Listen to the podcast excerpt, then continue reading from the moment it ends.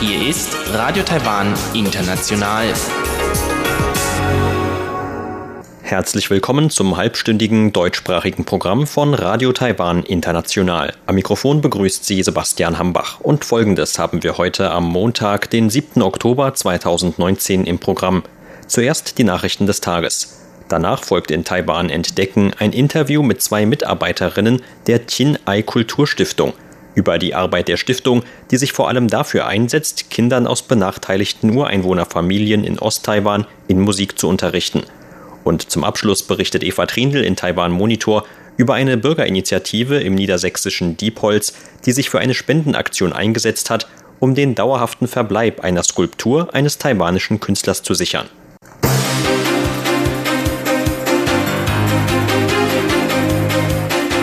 Sie hören die Tagesnachrichten von Radio Taiwan International.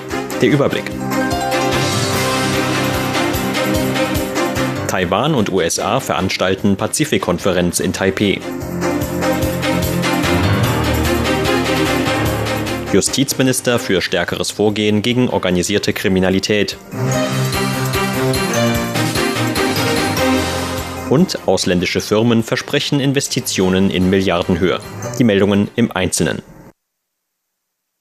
In Taipeh hat heute zum ersten Mal der Pazifik-Dialog stattgefunden. Die Konferenz wurde gemeinsam von Taiwan und den USA organisiert. Diskutiert wurde über zukünftige Kooperationsmöglichkeiten in der Pazifikregion und Unterstützung für Taiwans diplomatische Beziehungen. Für die USA war die US-Staatssekretärin Sandra Oatkirk angereist, die sich in ihrem Redebeitrag für die US-Strategie eines freien und offenen Indopazifik aussprach. Die USA würden dabei auch auf ihre Partner in der Region setzen. Taiwan verfüge über erstaunliche Fähigkeiten und könne international noch mehr Beiträge leisten. Taiwan ist ein verlässlicher und verantwortungsvoller Partner. Die USA unterstützen Taiwans Beziehungen mit Inselstaaten im Pazifik. Taiwan und die USA haben eine gemeinsame Sichtweise auf diese Region. Dazu zählen Rechtsstaatlichkeit, Wohlstand und Sicherheit. So Oatkirk. Außenminister Joseph Wu sagte vor Eröffnung der Konferenz bei einer Parlamentsanhörung, dass die Konferenz dem beiderseitigen Wunsch Taiwans und der USA entspreche, einen Dialogmechanismus für Fragen zu schaffen, die die Pazifikregion betreffen. Die Veranstaltung wurde von hochrangigen Regierungsmitarbeitern beider Seiten eröffnet. In Zukunft wird es ähnliche Dialoge über die Vertiefung der Zusammenarbeit im Pazifikraum geben. Daran werden auch Regierungsangehörige aus anderen gleichgesinnten Ländern teilnehmen, um die Beziehungen zwischen Taiwan und den dortigen Inselstaaten zu fördern. Gleichzeitig sollen damit die Beziehungen zwischen Taiwan und den USA sowie die zwischen Taiwan und gleichgesinnten Ländern hinsichtlich Pazifikthemen gefördert werden. So U. Justizminister Tsai Ching-xiang hat sich dafür ausgesprochen, Organisationen, die unter dem Deckmantel von politischen Parteien Straftaten begehen, stärker strafrechtlich zu verfolgen. Seine Äußerungen machte Tsai heute bei einer Anhörung im Parlament. Zuvor hatte eine Entscheidung des Bezirksgerichts von Taipeh für Kritik gesorgt. Das Gericht hatte einen Antrag der Taipeher Staatsanwaltschaft abgelehnt, zwei Angehörige der Chinese Unification Promotion Party aufgrund des Verdachts von organisierter Kriminalität in Gewahrsam zu nehmen. Die beiden Männer hatten die Hongkonger Sängerin und Demokratieaktivistin Denise He Ende September in Taipeh mit roter Farbe beschmiert. Die DPP-Abgeordnete Guan Biling listete bei der heutigen Anhörung eine Reihe von gewaltsamen Vorfällen auf, in denen die Chinese Unification Promotion Party in den letzten Jahren verwickelt gewesen sei. Die Entscheidung des Bezirksgerichts stoße angesichts dieser Verstöße bei den Bürgern nur auf Unverständnis, so Guan. Dazu sagte der Justizminister, die Entscheidung, die Verdächtigen nicht in Gewahrsam zu nehmen, gebe keine Auskunft darüber, ob sie in einem Verfahren schuldig gesprochen würden. Die Ermittler seien derzeit weiterhin damit beschäftigt, nach Beweisen in dem Fall zu sammeln. Wenn eine bestimmte Partei Gewalttaten an unterschiedlichen Orten begeht, ist das nicht nur eine Angelegenheit für ein einzelnes Bezirksgericht, sondern für das ganze Land. Aus diesem Grund legen wir alle Kräfte zusammen, um von höchster Stelle Beweise zu den Gewalttaten zu sammeln und diese Beweise in ihrer Ganzheit zu untersuchen. Tsai sagte weiter, dass sich diese Anstrengungen nicht nur gegen eine bestimmte Partei, sondern gegen alle Fälle von organisierter Kriminalität insgesamt richten würden. Keiner der Fälle dürfe ignoriert werden. Insgesamt 13 ausländische Unternehmen haben heute Vorverträge über Investitionen in Taiwan in Höhe von umgerechnet 943 Millionen Euro während der kommenden drei Jahre unterzeichnet. Das gab das Wirtschaftsministerium heute bekannt. Die Vorverträge wurden von Vertretern der 13 Unternehmen und Wirtschaftsminister Shen Rongjin auf der diesjährigen Taiwan Business Alliance Conference in Taipei unterzeichnet. Die jährliche Handelsmesse wird von Taiwans Wirtschaftsministerium organisiert und gilt als größte Veranstaltung zur Investitionsförderung in Taiwan. Laut Ministerium könnten die Investitionen innerhalb des Dreijahreszeitraums zur Schaffung von über 1300 neuen Arbeitsplätzen führen. Die ausländischen Unternehmen stammen aus acht Ländern, darunter Deutschland, Japan und die USA, und sind auf Sektoren wie Halbleitermaterialien, erneuerbare Energien und Chemie spezialisiert. Wirtschaftsminister Shen Rongjin rechnet damit, dass die ausländischen Investitionen in Taiwan dieses Jahr den Gesamtwert von 2018 noch übersteigen könnten. Im letzten Jahr hatten die Investitionen ausländischer Unternehmen in Taiwan mit insgesamt 11,4 Milliarden US-Dollar ein Zehnjahreshoch erreicht. Auf der diesjährigen Konferenz zeichnete das Arbeitsministerium auch zehn ausländische Unternehmen für deren langjährige Beiträge für Taiwan aus. Die zehn Unternehmen, darunter Apple, Dell, Micron und Panasonic, hätten zusammen mehr als 670 Milliarden Taiwan-Dollar in Taiwan investiert und 131.000 Jobs geschaffen. Nach Chinas Boykott von Taiwans Golden Horse Filmpreisverleihung in diesem Jahr hat Kulturministerin Zheng Lijun mehr Respekt vor Meinungsfreiheit in der Kunst gefordert. Die Filmpreise gelten als eine der wichtigsten Ehrungen für Filme in chinesischer Sprache. Zheng sagte, die Golden Horse Filmpreise sind seit vielen Jahren als wichtige internationale Verleihung etabliert und wir wollen ihren Geist von künstlerischer Freiheit fortführen. Wir hoffen, dass andere Regierungen ihre Filmschaffenden tatkräftig unterstützen und deren künstlerische Freiheiten sowie ihre Meinungsfreiheit garantieren. Durch den chinesischen Boykott ist die Anzahl von Beiträgen bei der traditionsreichen Filmpreisverleihung in diesem Jahr gesunken. Chinesische Medien berichteten zudem kaum über die Bekanntgabe der Nominierungen. Der Hongkonger Regisseur Johnny To hatte sich im Vorfeld von seinem Juryposten zurückgezogen. Der DPP-Abgeordnete Huang Guoshu forderte vom Kulturministerium, sich auf eine Zukunft ohne Teilnahme chinesischer Filme an der Verleihung vorzubereiten. Das Kulturministerium müsse zudem überlegen, ob der Preis angesichts eines chinesischen Boykotts noch repräsentativ für chinesischsprachige Filme insgesamt sein könne. Kulturministerin Zheng wies darauf hin, dass es in diesem Jahr auch Filmbeiträge aus Hongkong, Macau, Singapur, Malaysia und Koproduktionen aus Taiwan und Japan gebe. Die Golden Horse Filmpreisverleihung werde ihre Arbeit mit einer offenen Einstellung fortsetzen, so Zheng. Politische Meinungsunterschiede zwischen Taiwan und China treten offenbar immer häufiger auch im Internet zutage. Wie die britische BBC berichtete, hat sich vor allem die freie Online-Enzyklopädie Wikipedia zu einem Austragungsort für das verbale Kräftemessen über die Taiwanstraße entwickelt. Dem BBC-Bericht zufolge führten daher etwa Anfragen bei digitalen Assistenten wie Google oder Siri zur Frage, was ist Taiwan? im September zu teilweise ganz unterschiedlichen Antworten. Taiwan sei dabei sowohl als ein Land in Ostasien als auch als eine Provinz der Volksrepublik China bezeichnet worden. Digitale Sprachassistenten greifen oft auf Informationen zurück, die bei Wikipedia gespeichert sind. Die Inhalte von Wikipedia-Einträgen können von Benutzern des Angebots selbst überarbeitet werden. Vor allem Einträge zu politisch kontroversen Themen werden daher oft innerhalb von nur kurzer Zeit vielfach überarbeitet. Zur Börse. Taiwans Aktienindex hat heute mit 40,6 Punkten oder 0,37 Prozent im Plus geschlossen. Zum Abschluss des heutigen Handelstags lag der TAIEX damit auf einem Stand von 10.935 Punkten. Das Handelsvolumen belief sich auf 114 Milliarden Taiwan-Dollar oder 3,7 Milliarden US-Dollar.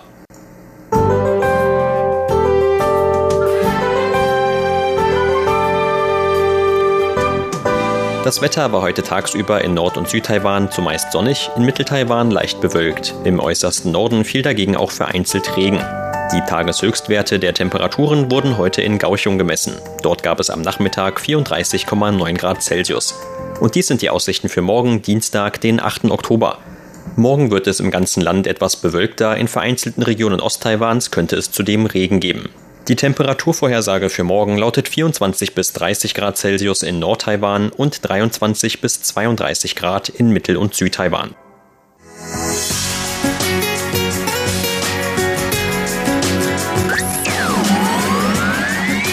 Radio Taiwan, international aus Taipeh.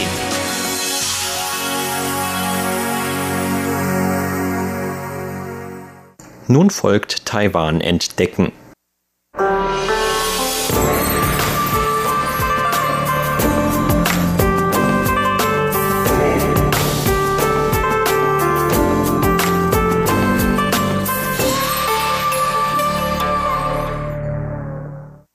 Schülern in Taiwans Bergregionen stehen oft weniger Möglichkeiten zur Verfügung als ihren Altersgenossen aus den Ebenen, wo sich die großen Städte befinden. Der Unterschied zwischen Stadt und Land in Taiwan ist auch heute noch im Bereich der Bildungsmittel zu spüren. Vor allem die Kinder aus den in den Bergen gelegenen Ureinwohnerdörfern haben es dabei oft schwieriger. Gruppen wie die Chinai Kulturstiftung setzen sich dafür ein, den Kindern zum Beispiel durch Spenden Bücher oder Instrumente für den Musikunterricht zukommen zu lassen. Vor zwölf Jahren begann die Stiftung damit, die Schulkinder eines Ureinwohnerdorfs im Landkreis Nantou in Musik zu unterrichten. Trotz der schwierigen Ausgangslage lernten die Kinder ihre Instrumente schließlich sogar so gut, dass sie für mehrere Aufführungen durchs Land zogen. Damit wollte die Stiftung die Gesellschaft auch als Ganzes dazu aufrufen, der Situation der Ureinwohner in Taiwan mehr Beachtung zu schenken. Über das Thema sprach RTI mit der Vorsitzenden der Qinai Kulturstiftung Yu Fang und der Geschäftsführerin der Stiftung Xiong Qi-Juan. Zunächst erklärt uns Frau Yu, wie die Stiftung vor über einem Jahrzehnt ihren Anfang nahm. Am Anfang haben die Lehrer Chen Pei-wen und Wang Zijian von einer Grundschule in Nantou alles ganz allein getan. Aufgrund ihrer Position als Lehrer ging es ihnen damals eigentlich sehr gut und sie hätten eine derart schwere Verantwortung gar nicht tragen müssen. Doch Lehrerin Chen Pei-wen ist jemand, die es einfach nicht mit ansehen kann, wenn Kinder Schwierigkeiten haben. Und gerade in den abgelegenen Bergregionen leben manche Kinder in sehr schwierigen Familienverhältnissen. Die Kinder bekommen dort manchmal weder Frühstück noch Mittagessen oder Abendbrot. Sie haben außer der Schule auch keinen anderen Ort, an den sie hingehen könnten oder wo sich jemand anderes um sie kümmern könnte. So fing die Lehrerin damit an, die Schüler alle einzeln zu sich nach Hause einzuladen. Insgesamt sind es bis heute 94 Schüler geworden, die bei ihnen zu Hause leben. Die Lehrerin hat sogar extra ein weiteres Darlehen aufgenommen, um ein Haus zu kaufen, in dem die Kinder alle untergebracht werden können. Ich habe mir ihr Zuhause selbst einmal angesehen. Es ist ein zweistöckiger Bau. In einem Geschoss wohnen die Mädchen, in dem anderen die Jungen. Abends rollen sie zum Schlafen einen Teppich aus und legen sich dort jeder mit einer eigenen Decke hin. Morgens räumen sie alles auf und gehen zur Schule. Nach dem Schulunterricht fangen sie dann mit dem Üben auf ihren Instrumenten an, vor allem Klavier und Violine. Doch warum wollte die Lehrerin den finanziell benachteiligten Kindern ausgerechnet das Musikspielen beibringen? Weil die Lehrerin die Vorstellungen auf den Kopf stellen wollte, die die meisten Menschen im Allgemeinen von Ureinwohnerkindern haben. Sie war der Meinung, dass nur die Musikausbildung es den Kindern ermöglichen würde, ihr Leben herumzudrehen. Man muss tatsächlich sagen, dass die Ureinwohnerkinder ein besonderes angeborenes Talent für Musik besitzen. Die künstlerische Ader ist bei ihnen besonders stark ausgeprägt. Doch was ihnen fehlt, ist eine helfende Hand, die sie leitet. Als ich sah, wie sehr sich die Lehrer für so viele Kinder auf einmal einsetzten, konnte ich nicht anders, als mich auch zu engagieren und den Vorsitz der Stiftung zu übernehmen. Heute bin ich wirklich glücklich darüber. Immer wenn ich zu den Aufführungen gehe und meinen eigenen Kindern die Geschichte der Schüler erzähle, dann berührt sie das sehr. Die Violinen der Schüler sind zum Beispiel Eigenproduktionen, was man sich nur schwer vorstellen kann. Der Grund ist aber, dass echte Violinen bis zu mehrere tausend Euro kosten können. Doch sie gehen einfach selbst in den Wald, um sich das Holz für die Instrumente zu holen und stellen diese selbst her. Es entstehen pro Instrument so nur Kosten von weniger als 20 Euro. Mit Geldspenden kann man eigentlich immer nur ein klein wenig erreichen, aber wenn man wirklich dazu bereit ist, sein Leben den Kindern und ihrer Ausbildung zu widmen, dann lohnt sich das wirklich. Die Geschäftsführerin der Stiftung, Frau Chung, erklärt, welches Programm die Stiftung für dieses Jahr mit den Ureinwohner-Schulkindern geplant hat. Jedes Jahr geht es darum, über die musikalischen Aufführungen das Geld für die Schulgebühren und den Musikunterricht der Schüler einzuspielen. Das Motto ist dabei von Jahr zu Jahr verschieden. In diesem Jahr ist die größte Besonderheit, dass die Kinder zum ersten Mal selbst ein Musikstück komponiert haben. In dem Stück geht es darum, was sie in den vergangenen Jahren in und außerhalb ihrer Heimatregion gelernt haben. Aus diesem Grund lautet der Titel der Aufführung in diesem Jahr 14 Stunden Musikunterricht in den Bergen. Das Stück handelt von den Begegnungen und Abschieden der Schüler und allen möglichen Lebensgeschichten, die sich zwischendrin ereignet haben. 14 Stunden Musikunterricht in den Bergen ist also der Aufführungstitel in diesem Jahr. Und jedes Jahr gibt es nur eine Reihe davon. Nach den Aufführungen und der Rückkehr von verschiedenen Aufführungsorten in Taiwan, wie Taichung oder Taoyuan, entscheiden die zusammengekommenen Einnahmen darüber, ob bezüglich der Deckung der Lebenshaltungskosten und Studiengebühren der Schüler gute Aussichten bestehen. Für Frau Ü können sowohl jüngere als auch ältere Besucher viel von der Aufführung mitnehmen. Jedes Mal, wenn ich meine eigenen Kinder mit zu den Aufführungen nehme, erzählt mir mein Sohn, wie sehr ihn alles bewegt hat. Er sagte mir einmal, dass die Musikgruppe seiner eigenen Schule es nicht schaffe, so viel Lebenskraft zu versprühen wie die Aufführungen dieser Schulkinder. Ich finde, eine Musikaufführung muss man selbst besuchen und vor Ort hören, um sie richtig zu erleben. Ich bin der Meinung, dass das auch eine gute Gelegenheit für die anderen Kinder zum Lernen ist. Und auch als Erwachsener kann man aus der Musik die eigenen Lebenserfahrungen heraushören. Die Kinder wiederum kann man durch das Hören der Musik auf eindringliche Art erfahren lassen, dass es auf der Welt noch andere Kinder gibt, die ganz anders sind als sie selbst und dass das Leben eines jeden Menschen unterschiedlich ist. Bei dem Stück der diesjährigen Aufführung handelt es sich nicht einfach nur um ein neu komponiertes Lied, sondern zugleich um einen Kampf. Denn zum Beispiel haben die Kinder darin ihre Erfahrung verarbeitet, von ihren Eltern in jungen Jahren verlassen worden zu sein. Jede Familie hat ihre eigenen Schwierigkeiten. Für mich ist Musik immer wieder ein Samen, der eines Tages anfängt, im Herzen zu keimen, auch wenn wir nicht wissen, wann genau dieser Zeitpunkt kommen wird. Dabei geht es wieder um die erwähnten Investitionen in die Kinder, denn wir hoffen, dass eines Tages die aus den Samen erwachsenen Bäume ganz Taiwan bedecken werden. Zum Abschluss der heutigen Sendung jetzt noch ein kurzer Auszug von einem Stück aus der Aufführung der Schüler. Zuvor erklärt Frau Chung aber noch kurz, wovon das Lied handelt. Das Lied ist die Ouvertüre der Atayal. In Taiwan gibt es sehr viele unterschiedliche Ureinwohnervölker. Die Atayal sind eines von ihnen. Das Lied basiert auf einer alten Melodie der Atayal, deren Titel im Original Gut Leben bedeutet. Viele Ureinwohnerkinder möchten, wenn sie erwachsen und mit der Schule fertig sind, ihre eigenen Dörfer verlassen, um in den Ebenen arbeiten zu gehen. Die ältere Generation gibt den Jüngeren mit auf den Weg, dass sie fleißig sein sollen bei allem, was sie tun, und dass sie sich durchbeißen sollen. Am wichtigsten ist aber, dass sie ein gutes Leben führen. Sie hörten ein Interview mit der Vorsitzenden der Chinai Kulturstiftung Yu Fang und der Geschäftsführerin der Stiftung Xiong Qi-Juan. Vielen Dank für Ihr Interesse. Am Mikrofon war Sebastian Hambach. Nun ein Auszug aus der Atayal-Ouvertüre.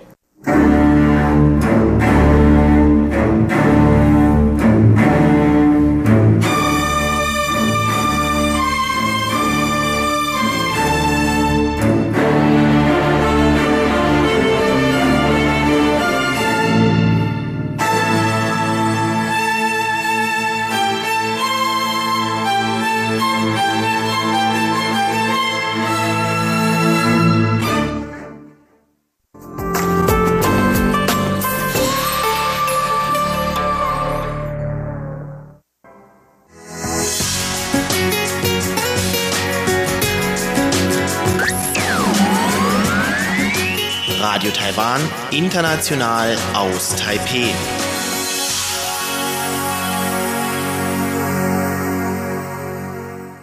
Hören Sie nun eine neue Ausgabe von Taiwan Monitor mit Eva Trindl. Heute über eine Bürgerinitiative mit Taiwan-Bezug im niedersächsischen Diepholz.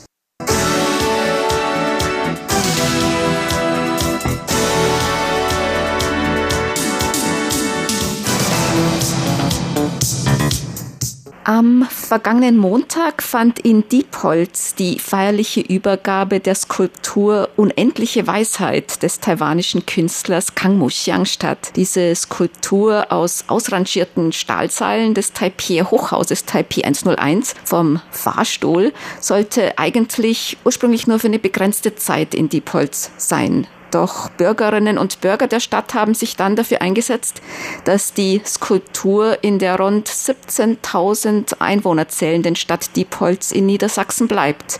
Ich spreche nun mit Reinhard Schröder, dem Gründer und Vorstand der Agenda 21 Bürgerstiftung in Diepholz und treibende Kraft hinter der Spendenaktion für den Ankauf der Skulptur des Künstlers Kang Muxiang. Herr Schröder, warum war es Ihnen ein Anliegen, die ewige Weisheit in Diepholz zu behalten? Ja, das hat uns allen natürlich sehr gut gefallen. Auch der Künstler selber war ja vor zwei Jahren schon mal hier, als die äh, praktisch enthüllt wurde. Es war ja eben als vorübergehende äh, Installation gedacht. Ne? Da hat äh, ja Kang Musiang uns alle begeistert und die ganzen anderen Taiwaner, die auch da waren äh, und äh, das Kunstwerk selber natürlich und äh, ich muss eigentlich dazu sagen, vor allen Dingen war es Bärbel Schmitz, die von der Gruppe Kunst in der City eben gesagt hat, wir wollen das behalten und wir müssen das schaffen ne? und ja, nachdem sich dann auch einige schon bereit erklärt hatten, dafür Geld zu spenden, haben wir gesagt, wir versuchen das ne? und tatsächlich, ja, wir haben es geschafft. Ich habe gelesen, dass 100.000 Euro als Ziel genannt worden, Spenden. War das denn schwierig zusammenzubekommen? Für eine kleine Stadt wie Diepholz ist es doch eigentlich nicht wenig.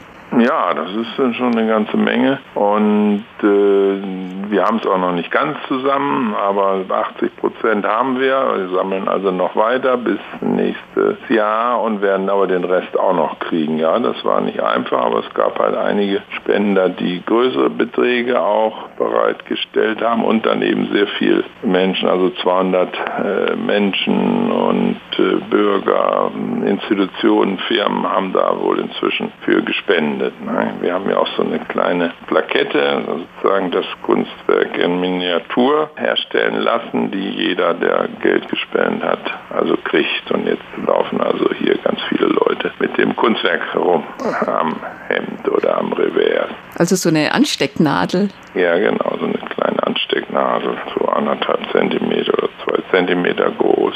Und die Spendenaktion war das eine Art Crowdfunding? Sind Sie da zu den Unternehmen gegangen?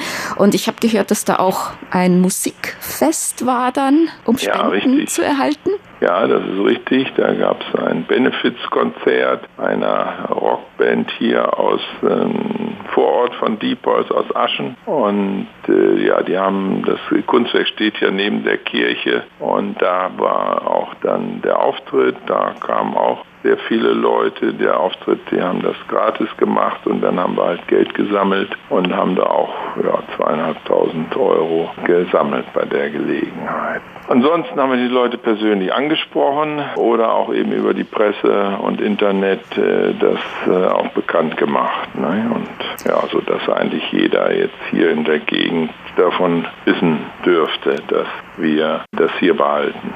Am 30. vergangenen Montag fand dann die Übergabefeier statt. Auch der Künstler Kang Muxiang selbst war bei der Feier dabei und noch weitere Ehrengäste.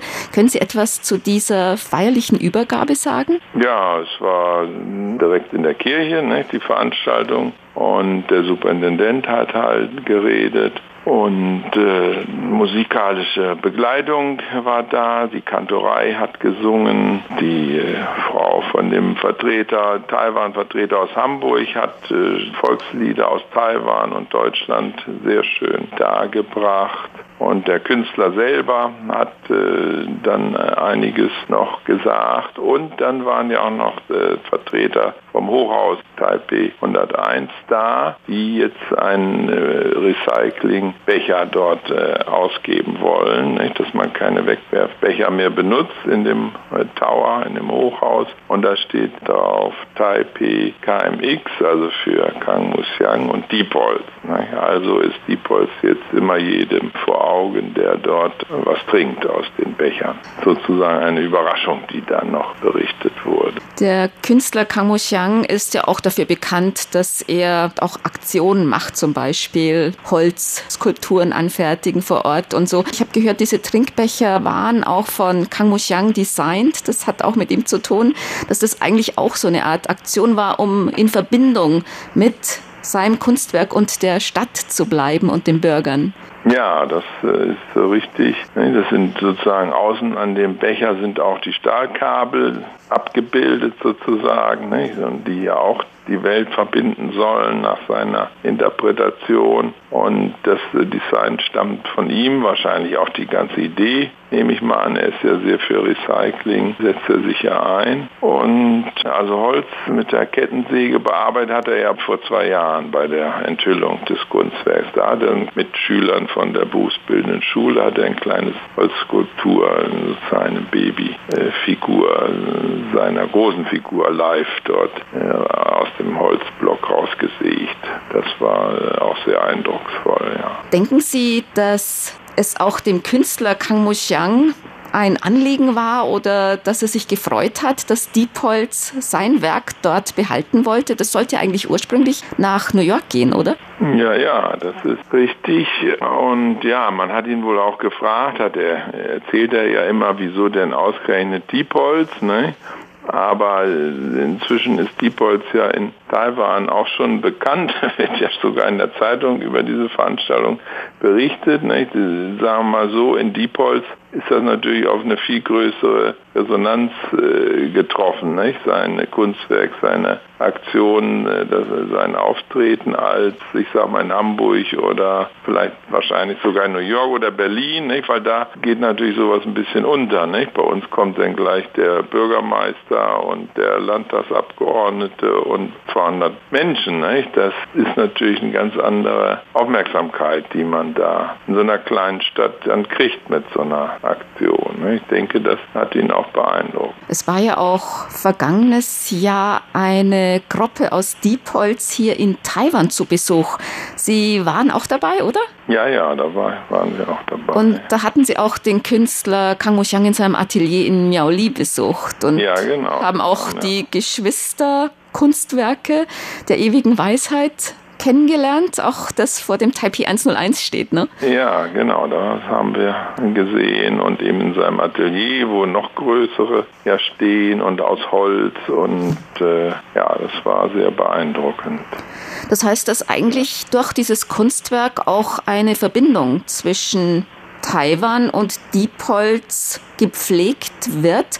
Denken Sie, wenn jetzt dieses Kunstwerk für immer in Diepholz steht, dass diese Beziehung zwischen Diepholz und Taiwan weiterhin gefördert und gepflegt wird? Ja, da gehe ich mal davon aus. Nicht? Das hat jetzt schon eine ganze Reihe auch persönlicher Kontakte und Freundschaften haben sich da entwickelt. Die werden sicherlich weiter gepflegt und nächstes Jahr kommt ja schon wieder eine Delegation von äh, Schülern oder Studenten der, äh, der Taipei Hochschule für Performing Arts. Ne? Kommen äh, zwölf Personen, die haben wir ja auch gesehen dort, äh, haben uns Auftritte vorgeführt, als wir in, in Taipei waren letztes Jahr und da, da äh, hat sich eben die Möglichkeit gegeben, dass sie nach Deutschland kommen im nächsten August, verschiedenen Städten auftreten, aber auch wieder im Theater in Diepholz. Nicht? Da freuen wir uns natürlich auch schon sehr drauf und ja, ich denke, so wird es weiter Kontakte geben, auch in Zukunft.